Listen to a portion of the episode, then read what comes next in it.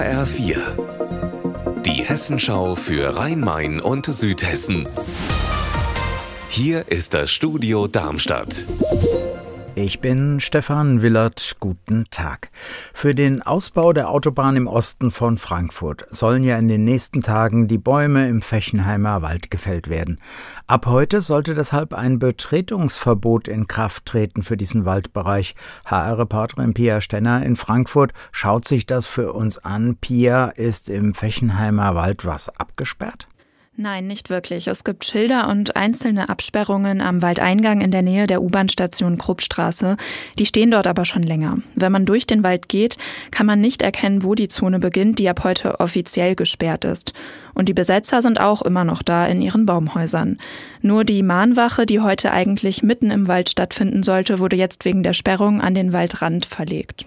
Wie viele Leute sind denn gerade im Wald und am Waldrand bei dieser Mahnwache und wie geht's jetzt weiter?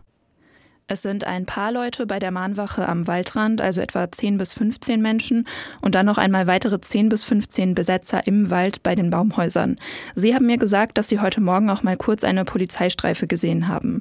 Man merkt also, sie sind wachsam, weil sie wissen, dass bald die Räumungen beginnen. Sie rechnen damit, dass das erst kommende Woche passiert. Vorher hat die Polizei die Waldbesetzer zu einem Gespräch eingeladen, das offenbar am Montag stattfinden soll. Auch die Autobahn GmbH, also die, die da bauen wollen, wird offenbar dabei sein. Was da genau besprochen wird, ist nicht so ganz klar. Die Polizei will natürlich vor allem unschöne Szenen wie bei der Waldräumung beim Autobahnbau in Mittelhessen vermeiden. Die Besetzer haben aber angekündigt, dass sie nicht freiwillig weggehen werden. Die neue Haupttribüne des Böllen-Falltor-Stadions in Darmstadt ist immer noch nicht ganz fertig. Zwar kann man schon darauf sitzen, aber im Innenbereich wird noch gebaut. Erst Corona, dann Lieferengpässe und Personalprobleme der Baufirmen teilt der SV Darmstadt 98 mit. Der ganz normale Wahnsinn auf der Baustelle halt.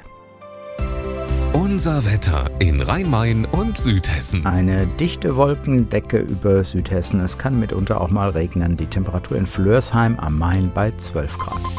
Auch für morgen ist überwiegend eine dichte Wolkendecke über dem Rhein-Main-Gebiet vorhergesagt. Ihr Wetter und alles, was bei Ihnen passiert, zuverlässig in der Hessenschau für Ihre Region und auf hessenschau.de.